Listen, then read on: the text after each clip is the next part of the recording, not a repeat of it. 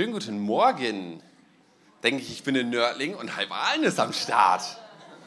Wie großartig. So, ich muss hier nur noch.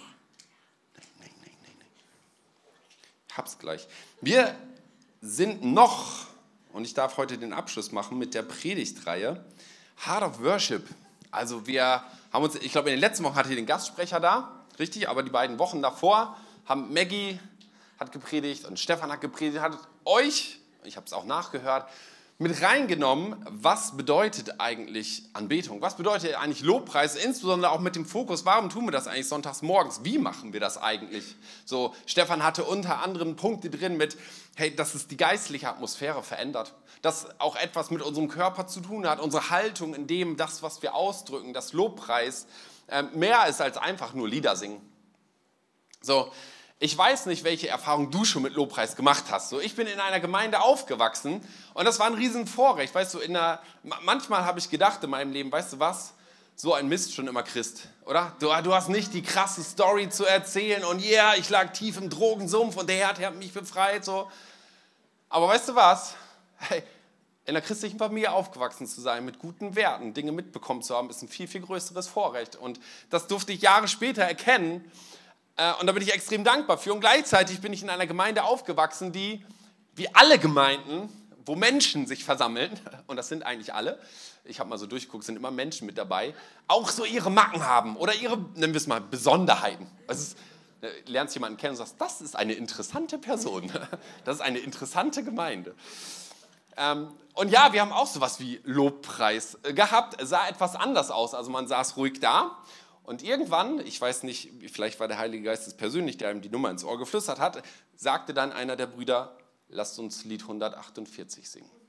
Und alle blätterten ihr Liederbuch auf und begannen zu singen. Und zwar ohne, dass es ein Klavier gab oder eine Posaune oder gar eine Gitarre oder ähnliches äh, oder gar ein Schlagzeug, äh, sondern man hat es einfach so hinbekommen. Aber das Faszinierende daran war, du konntest tatsächlich, alle haben mitgesungen. So, also richtig so inbrünstig. Aber es war tatsächlich ein bisschen skurril, weil diese Lieder waren mindestens 200 Jahre alt. Ähm, aber hey, auch das war irgendwie was an Lobpreis. Also selbst in so einer Gemeinde findest du so etwas wie Musik. Und jetzt kannst du, ich weiß nicht, welche Kirchenerfahrung du hast, aber selbst wenn du eine Hochzeit besuchst in der katholischen Landeskirche, dann ist dort irgendetwas mit Musik. Also egal in welche Kirche du gehen magst, egal welchen Gottesdienst du besuchst, egal welche Denomination, egal in welchem Land, wirst du immer Musik und Lobpreis erleben. Und man könnte sich ja die Frage stellen, ja, ist es einfach ein nettes Ritual? Ist es, ist es irgendwie, naja, kulturell bedingt? Man macht das halt so, weil es irgendwie nett ist, zusammen zu singen. Man könnte auch was anderes machen. Oder welchen, welchen Stellenwert, welche Bedeutung hat das eigentlich? So hat Gott irgendwann mal gesagt oder Jesus so, so kurz bevor er von der, von der Welt gegangen ist, so fast im Aufsteigen vom Himmel, hat er seinen Jüngern gesagt, und trefft euch sonntags zum Singen, denn ich brauche das. Oder, oder wie kommen wir auf die Idee? Ist es einfach nur eine Tradition oder steckt irgendwie mehr dahinter? Und ich will heute mit euch so ein bisschen richtig Bibelarbeit machen, okay? Ready? Oh ja, hm, super, wieder dieser Lehrer. und auch ein bisschen Kirchengeschichte, da gleich ein bisschen einsteigen. Da findet man nämlich sehr spannende Punkte, wenn es um Musik, wenn es um Lobpreis geht, das, was unseren Gottesdienst ausmacht. Ich finde es spannend, wenn du dir andere Religionen anschaust, dann findest du dort in der Regel auch irgendwie was Musikalisches, aber nicht in den Gottesdiensten. Also wenn du in einen muslimischen Gottesdienst gehen würdest, dann würdest du erleben, dass Männer und Frauen A getrennt sind, B die Männer in der Regel, ich glaube die Frauen machen das da oben auch, sich niederknien zum Beten, einer betet vor, die anderen beten hinterher, man hat also eine, ein körperlicher Ausdruck, den man dann auch noch macht, man verbeugt sich, kennt ihr vielleicht so von irgendwelchen Berichten oder war selber schon mal in der Moschee. Dann gibt es ähm, Suren, die aus dem Koran vorgelesen werden. Es gibt auch so eine Art Predigt, auch das wird gemacht. Aber sowas wie Musik, man singt gemeinsam, das gibt es dort nicht. Dann könntest du dir buddhistische Gottesdienste anschauen. Da gibt es ganz viele Zeremonien, die gehandhabt werden und irgendwie wird nochmal eine Schale angegongt. All diese Dinge gibt es, aber sowas wie Musik, gemeinsames Singen, jemand anzubeten durch Musik, das gibt es dort überall nicht. Und gleichzeitig, wenn du in die Kirchengeschichte hineinschaust, dann ist es egal, in welche Denomination, in welche Kirche du hineinschaust, egal in welches Jahrhundert du hineinschaust, überall findest du, dass in diesem Gottesdienst Musik eine ganz zentrale Rolle spielt. Du, du kannst zurückgehen an die Anfänge der Kirche, so das erste Jahrhundert, und du findest Überlieferungen von Hymnen, die die ersten Christen gesungen haben. Also ich meine, ihr Liederbuch, wissen wir, waren, waren die Psalmen und gleichzeitig neue Lieder, die sie geschrieben haben und es gehörte zur Kirche dazu. Du könntest heute, egal in welches Land du fährst, ob du nach Afrika fährst, Brasilien fährst, ob du nach Skandinavien fährst oder nach Island oder nach China oder Indien, in all diesen Gottesdiensten wirst du feststellen, man singt gemeinsam. So, und es ist einfach eine Tradition, irgendwas gehört halt dazu, wie man es halt macht. Und hätte irgendjemand zu Anfang mal die Idee gehabt, wir trinken zusammen Kaffee, wäre das auch ein nettes Ritual gewesen. Ja, und ja auch, auch, ihr wisst ja, im Kaffee steckt Auferstehungskraft. Oder? Das, das machen wir einfach morgens zusammen, so eine schöne Kaffee- oder Teezeremonie. Ich komme eigentlich aus Ostfriesland, da trinkt man Tee. Und das ist eine richtige Zeremonie, da hat man so kleine, schöne Porzellantässchen. Und dann kommt da so ein dicker Klunche rein, das ist so ein, so ein Zuckerstein. Und dann darf auf gar keinen Fall darf der Tee höher steigen als dieser Zuckerstein und dann, damit eine Fliege drauf landen kann. Das ist die Erklärung dafür. ein bisschen Sahne und dann gibt das schöne Blumen. Das ist eine richtige Zeremonie. Drei Tassen musst du trinken, danach ist dann auch gut. So, es liegt immer ein Löffel daneben, aber den nimmst du nicht zum Umrühren. So, also, wenn wir irgendjemand, wenn Jesus gesagt hat, kommt Jünger, lasst uns ein bisschen Tee trinken, würden wir das heute zu Beginn machen. Wir würden hier in Kreisen sitzen und dadurch den Herrn anbeten. Also ist es einfach nur Tradition, dass wir zusammen singen oder Gibt es irgendwie was anderes und wer hat das eigentlich initiiert? Und da will ich heute einen Schwerpunkt drauf legen. Warum? Weil ich glaube, wenn wir uns Tradition anschauen, Traditionen können ja ganz viel Gutes beinhalten. Also egal in welchem Lebensbereich, Dinge, die man halt immer so tut, weil man sie schon immer getan hat. Aber zu wissen, warum man das eigentlich tut, wo das eigentlich herkommt, kann einem manchmal eine ganz andere Dimension noch einmal öffnen. Und da will ich mit euch ein bisschen reingehen und ich habe euch so einen Zeitstrahl mitgebracht, weil da fliegen wir so ein bisschen hin und her so von den Urvätern bis heute und wir gehen sogar noch ein bisschen in die Zukunft. Okay? Und wir beginnen mal irgendwo hier bei der Kirchengeschichte. Ich habe geguckt, okay, was, was hat Musik, Lobpreis, Gottesdienst, gemeinsames Singen, was finden wir dort eigentlich in der Kirchengeschichte? Und auch das schon spannend. Ich habe ja gesagt, eigentlich in all den Jahrhunderten findest du, dass Musik, gemeinsames Singen in jedem Gottesdienst zu finden ist und zu finden war. Aber es war nicht einfach nur etwas Nebensächliches, sondern etwas sehr Zentrales. Wenn du zum Beispiel in die Reformation zurückgehst, also Martin Luther, der hat nicht einfach nur die Bibel übersetzt und damit waren viele Menschen dankbar, dass sie es endlich verstanden haben, was denn da drin stand, sondern er hat auch noch extrem viele Lieder geschrieben und er hat selbst da etwas revolutioniert in den Gottesdiensten. Es wurde zwar schon gesungen, aber Instrumente, naja, die gab es eher weniger, sondern er hat die Orgel in die Kirche geholt. Und was haben Menschen damals gesagt? Das ist ein Teufelsinstrument. Das hat doch nichts in der Kirche zu suchen, wie dieser Nebel hier. Und, und was hat er noch gemacht? Er ist in die Kneipen gegangen und hat sich angehört, was singen die Menschen denn eigentlich für Lieder? Was haben die für Melodien? Also wahrscheinlich war er nicht der größte Komponist, so von dem ich äh, kreiere meine eigenen Lieder, äh, meine eigenen Melodien, sondern ich adaptiere das einfach und schreibe christliche Texte drauf. Also heute würdest du sagen, weißt du was, der geht auf so ein Rockkonzert äh, von ACDC und hinterher kommt er und sagt am nächsten Sonntag und jetzt singen wir Highway to Heaven. Ja, ja, so stellt man sich den Martin Luther vor. Dann geht es so ein bisschen weiter, die methodistische Bewegung. Dort haben wir zwei Brüder, Charles und John Wesley. Sie sind die Begründer der methodistischen Bewegung, eine Heiligungsbewegung. Und bei all diesen Bewegungen und Reformationen, das, was du dort findest, ist ja, dass etwas wiederentdeckt wurde. So, also die haben äh, Dinge, die verschütt gegangen sind, haben gesagt, hey, das, das ist neu, das hat Gott uns wieder neu offenbart. Das ist nicht eine komplett neue Offenbarung, sondern das, was schon da ist, wurde wieder entdeckt. Und bei ihnen kannst du feststellen, dass, also meistens liest man ja von John Wesley, so der Begründer, aber sein Bruder Charles, der mit am Start war und mit ihm das Ganze eigentlich ähm, in die Gänge gebracht hat, könnte man sagen, hat über 6.500 Kirchenlieder geschrieben. 6.500. Also ich weiß nicht, welcher Komponist dieser Welt so viele Lieder geschrieben hat, aber das ist eine echte Hausnummer. 6.500. Und das heißt über ihn, dass er vor seinen Predigten erstmal angefangen hat, eine Runde zu singen. So, beim nächsten Predigtteam-Treffen werden wir sagen, okay, das ist unsere neue, wir lassen uns mal ein bisschen coachen, Frau Maggie, und dann zukünftig erstmal so ein Lied vorweg. So, und das hat diese Bewegung geprägt und mit nach vorne gebracht. Dann habe ich mal geschaut, die Pfingstbewegung auch geprägt dadurch. Ich finde es immer interessant, wie Menschen das von außen beschreiben, so grob. Und dann habe ich mal Wikipedia geguckt, was unter Pfingstbewegung steht. Und dort heißt es unter anderem, Gottesdienste in Pfingstgemeinden sind oft lebhaft, Es wird viel und begeistert gesungen. Teilweise bewegt man sich zur Musik. Schwung in den Hüften. Die Musik spielt eine große Rolle. Moderne Instrumente wie Keyboard oder Schlagzeug werden der Pfeifenorgel vorgezogen. Auch die Lieder sind im Allgemeinen modern und rhythmisch. Ein wichtiger Teil des Gottesdienstes wird als Lobpreis und Anbetung bezeichnet. Als Gebetshaltung oder Anbetungshaltung werden teilweise Arme und Hände erhoben. Und man findet noch mehr Phänomene bei uns interessant von, von außen und das als ein Charakteristikum dieser Bewegung. Also neben dem der Heilige Geist, was wiederentdeckt wurde, Geistestaufe und all das, was ein Stück verschütt gegangen ist und wiederentdeckt wurde durch die Pfingstbewegung, finden wir, dass Musik auch hier einen extremen Stellenwert hat. So, wie hat es denn damit angefangen? Also wo kommt das her, wenn man in die Geschichte hineinschaut? Und in der Kinderkirche, bei all den Fragen ist die Antwort eigentlich immer Jesus. Hier nicht. Also Jesus hat auch gesungen, so mit seinen Jüngern. Ähm, beim letzten Abendmahl heißt es dann, dass sie dann noch gemeinsam gesungen haben. Und das ist wahrscheinlich ein Psalm gewesen. Also kurz vor seiner Kreuzigung. Auch er hat das irgendwie mitgemacht, aber er hat sich selber so gut wie gar nicht zum Thema Lobpreis geäußert.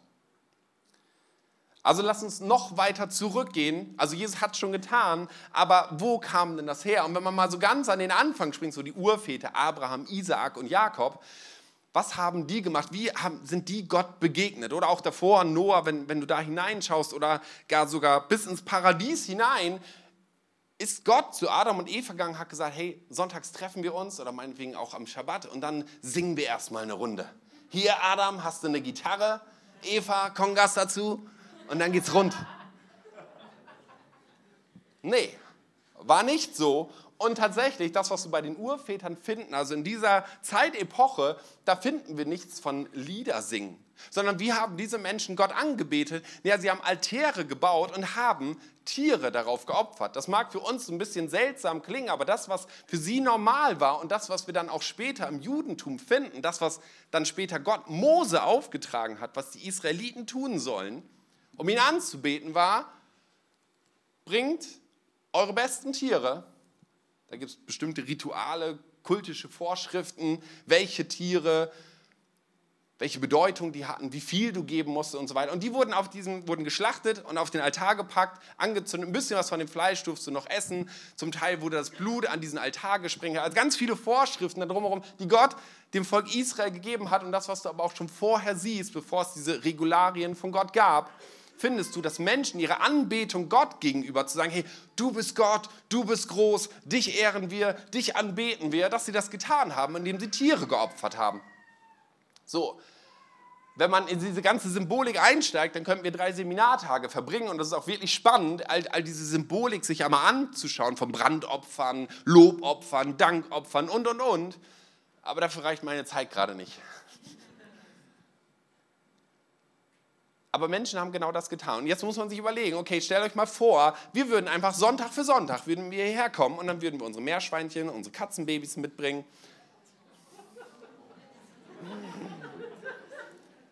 Nebenbei das Passalam, ja, also äh, ich kann jetzt nicht alles erklären, aber die Leute wissen, was das Passalam ist. So das Volk Israel zieht aus aus Ägypten, kurz vor der Befreiung heißt es, nehmt ein kleines Lamm, einjähriges. Das heißt, es war so ein süßes, süßes, kleines Lämpchen, so richtig schnuckelig, mit dem die Kinder dann noch eine Woche lang gespielt haben, geknutscht haben, gekuschelt haben, die Milchflasche gegeben haben.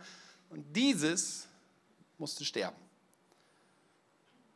Also da, da, steckt ganz viel Symbolik drin. Das war aber das, wie Menschen von sich aus, aber auch wie Gott es ihnen gesagt hat, Gott angebetet haben, gesagt, ich gebe dir mein Bestes und mein Bestes war an dieser Stelle ein Tier. So, in dieser Kultur haben die gelebt. Also es wäre so, wie gesagt, für uns so, wir kommen hier jeden Sonntag oder jeden Samstag her und da vorne, da ist dann die Opferstation, da steht Katrin mit dem Schlachtermesser. Und dann gibst du deine Tiere ab, den Kanarienvogel, Schweine nicht, Lämmchen. Und dann, da kriegst du ein bisschen was, dann draußen ist immer ein fettes Barbecue aufgebaut, da könnt ihr zusammen essen. So, aber ein Teil davon, so das richtig Fettige und so, das, das wird dann hier reingebracht, das wird zum Teil verbrannt und ein bisschen was von dem Blut wird auch noch an den Altar hier versprengt. So, da darf dann nur Stefan reinkommen, einmal im Jahr. So, und das ist das Leben, wir, da leben wir drin, das machen wir einfach so. So haben wir das gelernt, so haben wir das auch von Gott empfangen. Das ist die Kultur, in der wir leben. Und ja, wir haben auch schon mal Lieder gesungen. So, als unsere Väter und unsere Mütter und Urgroßväter aus Ägypten befreit worden sind und wir durch das Rote Meer hinausgeführt wurden, vor den Ägyptern, die uns verfolgt haben, gerettet wurden, dann hat Mirjam ein Loblied angekündigt. Alle, alle ange, ange, angestimmt heißt das. Alle Frauen zusammengeholt mit ihrem Tambourin, dann haben sie Gott gelobt. Ja, aber in unseren täglichen oder wöchentlichen Gottesdiensten, da machen wir so etwas nicht. Mose hat auch ein paar Psalmen geschrieben, ja, Gebete, vielleicht auch Lieder, aber es, es war nicht unser gottesdienstliches Ritual, was wir so voll, vollziehen, wo Gott sich irgendwie geäußert hätte, lobt mich jeden Tag. Lobt mich einmal in der Woche, benutzt alle Instrumente. Nein, all das war nicht der Fall, sondern es gab ganz klare Vorschriften in dem Ganzen. Ich habe euch mal ein Bild mitgebracht, beziehungsweise es sind zwei von der Bundeslade und dem Allerheiligsten. Das war für das Volk Israel eigentlich das Normale. Es gab großen, einen großen Platz und die ganze Zeit, als sie durch die Wüste gereist sind, wurde dieses Zelt mitgeschleppt. Das war das Zelt der Begegnung und die Stiftshütte. Und da gab es so das Allerheiligsten. Also hier siebenarmiger Leuchter und all solche Geschichten. Und hier, hinter diesem riesigen Vorhang, da durfte nur einmal im Jahr der hohe Priester rein. Da stand die Bundeslade. Und die Bundeslade, da hatte Gott verheißen, hier bin ich gegenwärtig. Ich binde mich daran, hier bin ich. Solange die Bundeslade da ist, bin auch ich da. Und da durfte das Blut gegen gespritzt werden und so weiter und so fort. Vorher hier gab es noch mehr Altäre davor und so. Ja, aber das war das. In dem Setting haben die Leute gelebt. So haben sie Gott angebetet. Und da war nichts von Musik, da war nichts, wir stellen einen Chor auf und wir singen gemeinsam. Du kannst dich fragen, ja, wo kommt denn das Ganze dann her? Einige Zeit später, wenn wir wieder auf den Zeitschrei noch einmal blicken, also im Judentum, das war kulturelle Opferung, so hat man Gott angebetet, so hat man seine Nähe gesucht, so hat man Vergebung gesucht, so hat man etwas an Spiritualität ausgelebt, geht es dann ein paar Jahre später und das Volk Israel sagt, hey, wir wollen so sein wie die Völker neben uns, wir wollen einen König haben. Und Gott sagt eigentlich, nee, nee, ich will euch gar keinen König geben. Aber sie schreien so laut und sagen, okay, dann kriegt ihr halt einen König, dann bekommen sie Saul.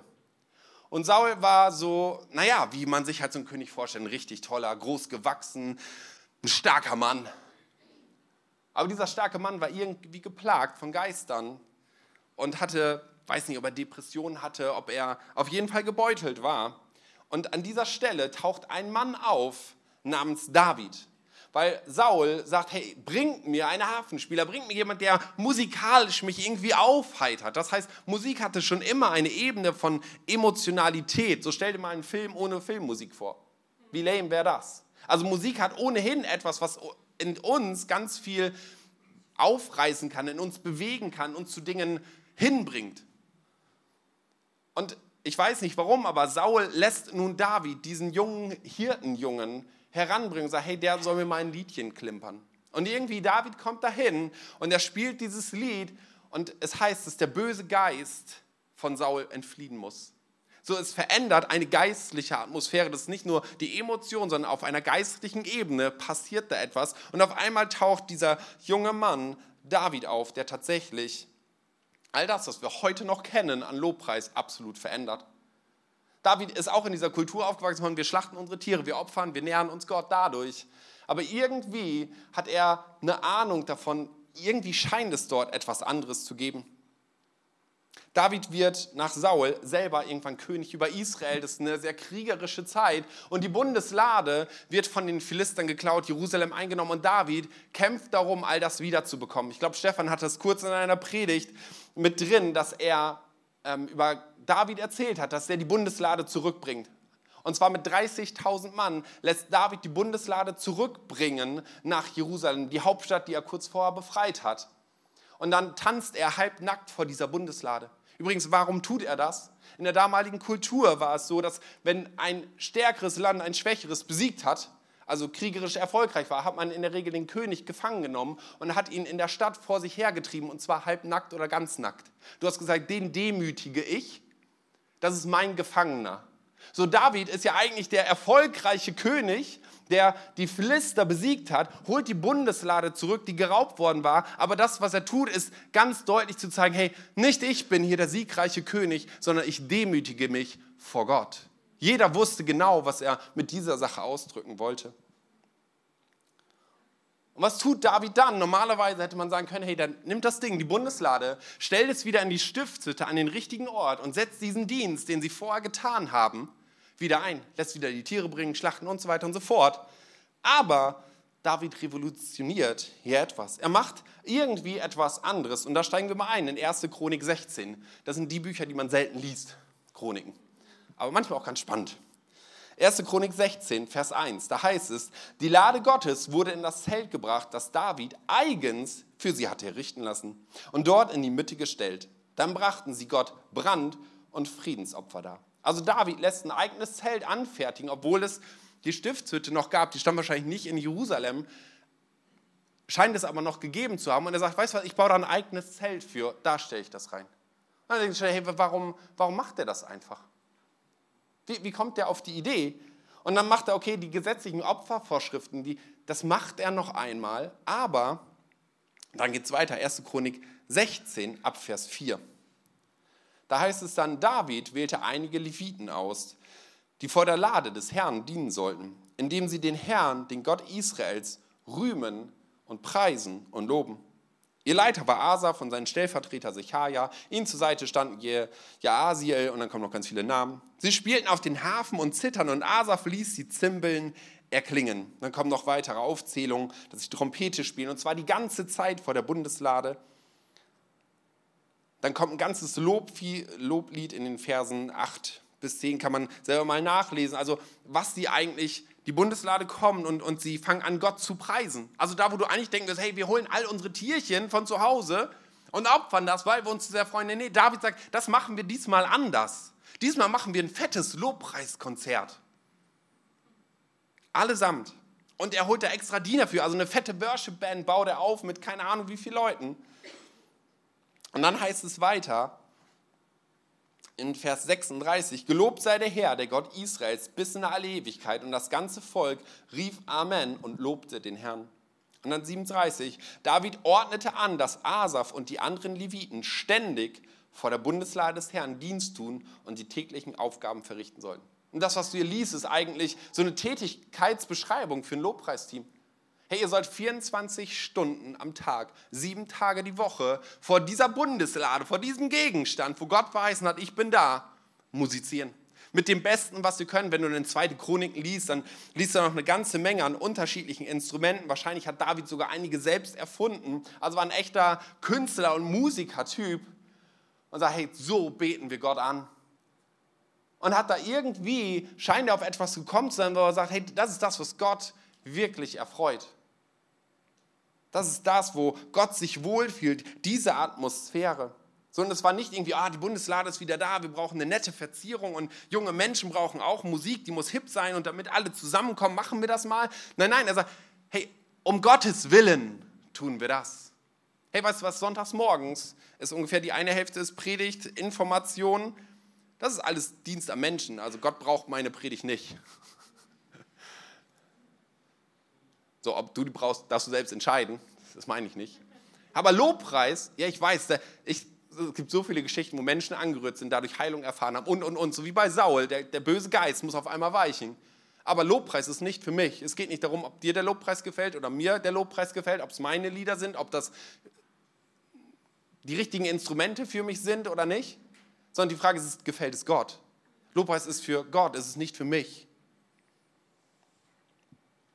David meint, in dieser Atmosphäre fühlt Gott sich wohl. Und die Frage ist, wie kommt der darauf? Wie kommt er darauf, Leute anzuweisen, zu klatschen, zu jubeln, die Instrumente einzusetzen, ein riesiges Orchester aufzufahren? Wieso kommt er aus dem Nichts heraus auf eine solche Idee? Jetzt könnte man sagen, ja, weißt du was, wenn ich Palla fragen würde oder Markus, die wären auf genau die gleiche Idee gekommen. Es sind Lobpreisleiter bei uns, wer uns nicht kennt. Also Pala ist in Aalen, Lobpreisleiter Markus hier, sobald er wieder am Start ist. Oder wir könnten Maggie fragen und die würden auf die Idee kommen. Natürlich Gott freut sich darüber, wenn wir ihm musizieren. Weil das ist ja auch meine Gabe und damit will ich ihm ehren. Und weißt du was, wenn, wenn David einfach Maler gewesen wäre, dann hätte er gesagt, hey, lass uns 30 der besten Maler aus dem Volk Israel zusammenholen und wir machen einfach schöne Aquarellbilder den ganzen Tag über und daran erfreut sich Gott. Oder wir, wir sagen, hey, wir machen unsere Teezeremonie, weil das ehrt Gott. Da steigt auch so ein Dampf auf und es riecht gut und es schmeckt auch noch gut und dann, das ist doch klar, David ist halt so ein Musiker. Also deswegen macht er das. Das ist das, was ihm wirklich freut. Und wenn man dann so ein bisschen Bibelforschung betreibt, dann stößt man auf, finde ich, ein ganz paar spannende Punkte. Also wie kommt David auf die Idee, die Bundeslade, Gottes Gegenwart in so eine Lobpreis-Dauerbeschallung zu stellen? Ich glaube, David hatte eine Erkenntnis, eine echte Erkenntnis darüber, dass Gott Lobpreis liebt. So im Psalm 69 können wir lesen, als David schreibt, also der Psalm ist von ihm, dann will ich Gottes Namen mit einem Lied loben und ihm von ganzem Herzen danken. Und jetzt kommt's, das wird dem Herrn besser gefallen als die Opferung eines Ochsen oder eines Stieres mit seinen Hörnern und Hufen. Also David ist der festen Überzeugung, das, was wir bisher gemacht haben, das ist eigentlich gar nicht das, was Gott wirklich will. Es gibt etwas, was ihm viel, viel besser gefällt. Und das sind, ihm Lieder zu singen, ihn anzubeten, ihm zu loben und von ganzem Herzen zu danken. So, da war etwas, das war ja von Gott gesetzt, dieser ganze Opferdienst, dieses ganze Anbetungsrituale. Aber David meint, hey, dahinter gibt es einen anderen Herzschlag Gottes und ich glaube, ihn erkannt zu haben. Lasst uns das revolutionieren, lasst uns das ändern. Es wäre so, als wenn wir Sonntag für Sonntag hierher kommen, bringen unsere Tierchen mit, die werden da vorne geschlachtet und hier verbrannt. Draußen essen wir lecker zusammen, ist auch nett. Jeden Sonntag Barbecue, Hammer. Also ich meine, morgens um neun, vielleicht würden wir die Zeiten einfach ändern. So Nachmittag ist er besser. Und auf einmal kommt Markus hierher und sagt, hey Leute, wisst ihr was? Also hier dieses Schweinchen verbrennen und so. Das ist gar nicht das, was Gott will. Ich habe meine Gitarre mitgebracht. Auf geht's, Freunde. Und ihr denkt so, what? Woher nimmst du das? Weil es ist schwer für uns da hineinzuversetzen, aber so muss es für die Leute gewesen sein. So, wie kommt David darauf? Man könnte fast fragen, wieso ist er so dreist, Anweisungen Gottes umzudrehen und zu sagen, nee, nee, das ist gar nicht das, was Gott wirklich will. Gottes Herz dahinter ist eigentlich ein anderes. Er sehnt sich nach etwas anderem. Und wenn man dann mal die Psalmen ein bisschen durchstudiert, etwa ein Drittel der Psalmen sind von David, dann findet man im Psalm sowohl 138 als auch Psalm 5 zwei interessante Dinge. Ich hole mal Psalm 5, Vers 8. Da heißt es dann, durch deine Liebe darf ich in dein Haus kommen. Voll Ehrfurcht bete ich dich in deinem heiligen Tempel an. So jetzt die tiefen Bibelkenner, geschichtsliebenden Menschen, wer hat den Tempel gebaut? Salomo. Okay, wer war Salomo? Der Sohn von David. Hat David den Tempel jemals gesehen? Er hätte gerne, er hätte ihn sogar gerne gebaut, aber Gott verbietet es ihm, sagt, du darfst den Tempel nicht bauen, an deinen Fingern klebt Blut. Aber dein Sohn darf das. Übrigens, Gott wollte auch den Tempel gar nicht, sondern Gott hat gesagt, weil die Stiftshütte, das reicht mir völlig. Ein Zelt. Ich bin ein mobiler Gott. Ich brauche keinen festen Ort. Aber Gott lässt sich dort wieder auf Menschen ein, sagt, okay, aber du, David, du darfst es nicht. Du darfst all das Zeug zusammensammeln. Dein Sohn darf es bauen. David hat diesen Tempel nie gesehen. Und jetzt denkst du, hä? Aber das steht doch, voll Ehrfurcht bete ich dich in deinem heiligen Tempel an. Ja, wo hat, wo hat David das denn gemacht? Und wenn man dann so ein bisschen die Wörter durchschaut, dann findest du hebräische Begriffe, die nicht die gleichen sind bei Salomo und bei David. Okay? Bei, also Salomos Tempel wird ein anderes Wort gebraucht wie bei David. Bei David heißt es Hekol, bei Salomo ist Bet Ha-Mikdash. So, findest du auch in einem anderen Psalm noch. So, bei David meint das tatsächlich auch etwas anderes als das, was wir uns unter Tempel vorstellen. Bei David meint dieser Begriff eigentlich den Palast eines Königs, den Regierungssitz, den Ort, wo der Thron steht. Also nicht das, was wir als Tempel uns vorstellen mit irgendwelchen Vorhöfen und so, sondern, sondern dieser Regierungssitz, hey, da ist der Thron dessen, der am Regieren ist. Und David sagt, an diesem Ort habe ich dich angebetet. Und jetzt magst du mit dieser Theorie nicht übereinstimmen, aber meine Theorie wäre, er hatte Einblick in die himmlischen Örter. Er hatte Einblick da, wo Gott tatsächlich wohnt. Weil wie kommst du sonst auf so eine verrückte Idee, dass Jahrhunderte vor dir niemand auf die Idee gekommen ist, Gott durch Musik anzubeten? das in den Gottesdienst zu integrieren, Gott sogar etwas anderes gesagt hat und du aber so dreist und sagst, ich werde das alles revolutionieren, ich werde das komplett anders machen und zwar nicht nur ein bisschen, sondern ich werde hier ein fettes Orchester aufbauen, 24 Stunden am Tag, sieben Tage die Woche. Warum? Ich glaube, dass da ganz viel für spricht, weil er Einblick hatte an den Ort, wo Gott wirklich wohnt, in den Thronsaal Gottes und er merkt dort, hey, da ist Lobpreis, der Standard, dauerhaft, 24 Stunden, sieben Tage die Woche. Also Lobpreis hat eine himmlische Dimension. Lobpreis ist etwas, wo wir etwas von Himmel auf die Erde holen. Lobpreis ist das, wo Gott sich wohlfühlt, wo er angebetet wird. Gott braucht keine Tiere. Das ist ganz viel Symbolik, die wir da drin haben. Das ist absolut spannend, hat Gott auch gesetzt. Aber wo er sich wirklich nach sehnt, ist ein anbetendes Herz. So Gott braucht keine Marionetten. Gott braucht keinen Chor, der ihm irgendwie applaudiert und nette Lieder singt. Könnte man ja denken, ah, Gott die Menschen geschaffen, einfach Nee, nee, aber er liebt es. Weißt du, er können sich Engel nehmen, die können schöner singen als wir, können wahrscheinlich auch besser Harfe spielen, wahrscheinlich auch besser Schlagzeug. Aber Gott liebt sich. So an einer anderen Stelle heißt es, Gott wohnt im Lobpreis seines Volkes. Dass Gott gegenwärtig ist, ist ein Ort, wo er da ist. So Ursprung von Lobpreis ist nicht eine Tradition, sondern ist etwas, was David im Himmel wahrgenommen hat und auf die Erde geholt hat ein Stück Himmel auf Erden. Lass uns einen kleinen Sprung machen auf dem Zeitstrahl mit einer eigentlich einer Randnotiz, die ich aber unfassbar wichtig finde. So, wenn wir Davids Lobpreisrevolution haben und dann gehen wir mal 200 Jahre weiter, dann finden wir beim Volk Israel, die das brav in ihren Gottesdiensten gemacht haben, eingeführt haben und so weiter, Gott dadurch angebetet und geehrt haben. Aber wir finden auf einmal einen ganz wichtigen Hinweis, der für uns, glaube ich, auch gilt. Eigentlich eine Randnotiz, wo Gott ja sagt, ich, ich liebe es, im Lobpreis zu wohnen, aber es gibt ein Aber, ein ganz entscheidendes, was in der Bibel nur eine kleine Randnotiz ist, aber die extrem gewichtig ist.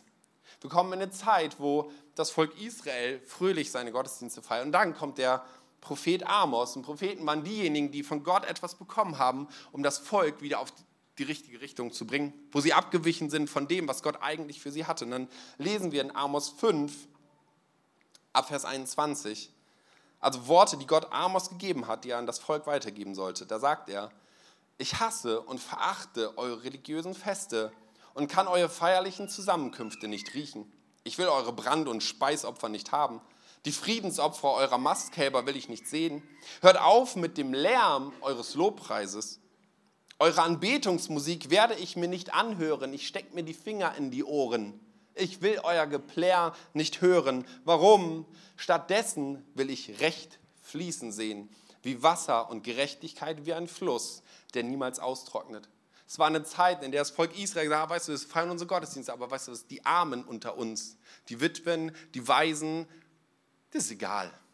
Hauptsache, wir loben mit vollem Herzen unseren Herrn. Was die Armen um uns herum angeht, und arm ist ein vielschichtiger Begriff, das juckt uns nicht. Und Gott sagt, wisst ihr was, wenn, wenn das euer Lobpreis sein soll, wenn das so abgekoppelt ist, wenn euer Gesinge so abgekoppelt ist von eurem eigentlichen Leben, dann könnt ihr euch das schenken. Dann könnt ihr es einfach behalten, dann halte ich mir die Ohren zu, dann will ich dieses Geplär nicht, dann will ich auch keine Mastkälber, dann will ich keine Brandopfer, gar nichts von dem will ich, sondern ich will, dass ihr Gerechtigkeit tut. Ich habe mal irgendwo den Satz aufgeschnappt und den fand ich richtig gut. Und da steckt ganz viel biblische Wahrheit drin. Wer bei Gott eintaucht, taucht bei den Armen wieder auf. Hey, wenn uns Gerechtigkeit, wenn uns Armut hier hinten vorbeigeht, dann hält Gott sich die Ohren zu bei unserem Lobpreis. Auf der einen Seite sagt er, ich liebe das und das im Himmel ist Dauerlobpreisbeschallung, ist Anbetung Gottes, weil es gar nicht anders geht, weil, weil das die natürliche Reaktion ist, Gott anzubeten, auch bei den Engeln die natürliche Reaktion ist. Aber Gott sagt, hey, wenn ihr das loskoppelt von dem Rest eures Lebens, wenn euch Gerechtigkeit so egal ist, dann will ich das nicht hören. Weil dann ist da etwas abgekoppelt, dann, dann seid ihr nicht authentisch. Dann passt das Innere nicht zum Äußeren. Gott stellt sich, wenn du in die Bibel reinschaust, Gott stellt sich immer auf die Seite der Schwachen und der Armen, auf die Schwache der Unterdrückten. Schau das Volk Israel an, das waren die Schwachen, das waren die Unterdrückten, das war das Sklavenvolk. Gott sagt, in dem Schwachen bin ich mächtig. Gott zieht es immer auf die Seite der Schwachen und er sagt, hey, mein Volk, das Volk Israel, aber auch wir, sein Volk, sollte es genau in die gleiche Richtung ziehen. Und ich sage ja, Armut ist ein ganz vielschichtiger Begriff. Du, du, magst die, die Waisenkinder irgendwo in Indien haben oder du magst hier Menschen auf der Straße sitzen haben oder du magst einen alleinerziehenden Papa irgendwo haben, der mit dem Leben nicht klarkommt. Du magst Menschen Depressionen haben, was auch immer. Also Armut ist ein ganz vielschichtiger Begriff. Aber Gott sagt, hey, wenn euch das nichts angeht, dann brauche ich euren Lobpreis nicht. Der vernetzt es miteinander. Und ja, es ist in der ganzen Bibel, das ist eigentlich eine Randbemerkung, aber die, glaube ich, ganz entscheidend ist, weil man könnte denken, ja, ich lebe doch meinen Gottesdienst, ich ehre den Herrn. Und er sagt, hey, aber pass auf, weil es ist nicht losgelöst von dem Rest deines Lebens. So, Amos spricht diese Worte hinein, ähm, genau, die auch für uns Gültigkeit haben. Nochmal einen Schritt nach vorne auf unserem Zeitstrahl. Ich habe es überschrieben mit wertloser Lobpreis. Gehen wir mal zu Jesus. Ich habe ja gerade gesagt, okay, Jesus hat auch gesungen irgendwie. Und Jesus hat aber keine, entfaltet keine Lobpreistheologie, aber ich finde eine Stelle sehr, sehr spannend, die nochmal etwas von der Bedeutung von Lobpreis deutlich macht, von Anbetung. So, Jesus ist kurz vor seinem öffentlichen Dienst. Er geht in die Wüste, er fastet 40 Tage lang und am Ende dieser Zeit heißt es, dass der Teufel kommt, um ihn zu versuchen. Und der Teufel hat drei Versuchungen. Und die dritte schauen wir uns mal an. Da heißt es in Matthäus 4, Vers 8, schließlich ging der Teufel mit ihm auf einen sehr hohen Berg, zeigte ihm alle Reiche der Welt mit ihrer Herrlichkeit und sagte, das alles will ich dir geben, wenn du dich vor mir niederwirfst und mich anbetest. Darauf sagte Jesus zu ihm, weg mit dir, Satan, denn es heißt in der Schrift, den Herrn, deinen Gott, sollst du anbeten, ihm allein sollst du dienen. Was will der Teufel? Der will nicht einfach nur dein Leben kaputt machen, der will nicht nur rauben und stehlen und zerstören, sondern das, was er am Ende will, ist Anbetung. Er hat sich gegen Gott aufgelehnt, ist deswegen aus dem Himmel geschmissen worden. Warum? Weil er höher sein wollte, weil er die Anbetung haben wollte. Wenn du so willst, ist der, der große Kampf auf Erden zwischen Schwarz und Weiß, zwischen Gott und Teufel, ist, wer kriegt die Anbetung? Von uns kriegt keiner die Anbetung übrigens. Ne? Kannst dich entscheiden, Teufel oder Gott. Wer ist es wert, angebetet zu werden? Jesus macht das an dieser Stelle absolut deutlich und sagt, Teufel verschwinde, Satan weiche. Und jedes Mal, wenn du sonntags morgens aufstehst, jedes Mal, wenn du morgens aufstehst und deinen Spotify-Account anmachst und die Hände hebst oder auch die Hände unten lässt, wie auch immer, und sagst, ich bete nur einen an, ich bete Gott an, ist es gleichzeitig ein Schlag in die Fresse des Teufels. Es ist nur einer wert, angebetet zu werden.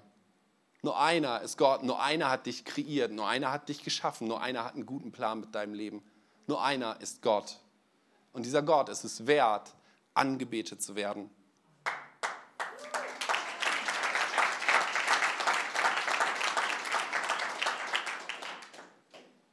Komme zum Ende und gehe nochmal in einen Bibelvers rein. Und ich habe gesagt, es hat was mit heute und mit Zukunft zu tun. Also das, was heute im Himmel passiert und das, was auch zukünftig im Himmel sein wird. Wenn du in die, in die Offenbarung reinschaust, dann findest du da eine ganze Menge spooky Bilder, ganz ehrlich. Also irgendwelche Wesen mit, ähm, vier lebendige Wesen mit 27 Augen, keine Ahnung was. Also ganz viel Bedeutung, ganz viel Bildhaftes und so weiter. Ganz erklärungsbedürftig. Aber in einen Text möchte ich mal reinschauen, wo Johannes ebenfalls, ich glaube, wie David, Einblick hatte in den Thronsaal Gottes, und zwar in das Gegenwärtige als auch in das Zukünftige. Und da heißt es in Offenbarung 5, ab Vers 11, dann sah ich wieder Tausende und Abertausende von Engeln um den Thron und um die lebendigen Wesen und die Ältesten und hörte ihr singen. Und sie sangen in einem gewaltigen Chor, Würdig ist das Lamm, das geschlachtet worden ist. Es ist würdig, Macht und Reichtum entgegenzunehmen und Weisheit und Stärke und Ehre und Herrlichkeit und Lob. Hey, die natürliche Reaktion, wenn wir in der Gegenwart Gottes sind, ist es, ihn anzubeten, ihm die Ehre zu geben, ihn zu loben. Hey, wenn wir darauf schauen, was Jesus für uns getan hat, gibt es keine andere Reaktion, als in Dankbarkeit auf die Knie zu gehen, die Arme zu heben, was auch immer deine körperliche Ausdrucksform ist, hinzugehen und anzubeten und sagen, hey, er ist der Alleinige, dem Ruhm und Ehre und Herrlichkeit gebührt. Und das ist das, was im Himmel passiert. Das ist auch das, was, wenn wir eines Tages ob ich heute sterbe oder ob Jesus eines Tages wiederkommt, ist das, was passieren wird, im Himmel zu stehen und Gott anzubeten. Ich weiß nicht, ob wir wirklich 24 Stunden, sieben Tage die Woche einfach nur anbeten. Das mag für einige auch ein verstörendes Bild sein, ich weiß. Aber es bleibt die natürliche Reaktion. Einem gebührt die Anbetung und das ist Gott allein. So, lass uns das mal tun, lass uns doch mal aufstehen. Der Lobpreis in unseren Gottesdiensten oder auch zu Hause, aber insbesondere in unseren Gottesdiensten, Das tun wir nicht, weil wir es schon immer getan haben. das tun wir, weil es Gott schon immer gefallen hat, noch immer gefallen wird. Jesus, ich danke dir dafür, dass du ein großartiger Gott bist, der nicht kleine Marionetten braucht, die ihm zuklatschen und applaudieren und ihm Lieder singen, sondern weil gerade du Gott bist, ist unsere natürliche Reaktion nur sein kann, in Ehrfurcht vor dir zu stehen, auf unsere Knie zu gehen, dir zu applaudieren, unsere Hände für dich zu heben, aus tiefstem Herzen dir zu singen, weil du Gott bist, weil du größer bist als alles andere und weil du derjenige bist, dem echte Anbetung gebührt. Und Heiliger Geist, wir möchten dich bitten an der Stelle auch, dass unser Leben ein Leben von Lobpreis ist. Dass es nicht nur sonntags morgens ist, dass wir unsere Stimmen erheben und gemeinsam singen, sondern dass unser ganzes Leben ein Ausdruck von Anbetung ist, der dir wohlgefährlich ist. Da, wo wir aus der Tür rausgehen und wissen, Lobpreis startet jetzt. Da, wo wir Menschen begegnen, Menschen aufrichten, uns um Armut kümmern, Menschen aus Armut rausholen, wo wir uns um Gerechtigkeit kümmern, uns für Gerechtigkeit einsetzen. Weil auch das dein Herz ist. Heiliger Geist, danke dafür, dass du in uns immer wieder auf Jesus hinweist. Danke dafür, dass du uns erfüllst und dass dein ganzer Zug ist, Jesus groß zu machen. Und wir wollen dich anbeten und wollen das auch mit diesem nächsten Song machen, wer du eigentlich bist. Dass du ein Wunderbringer bist. Dass du unser Leben veränderst, dass du Gott bist. Amen.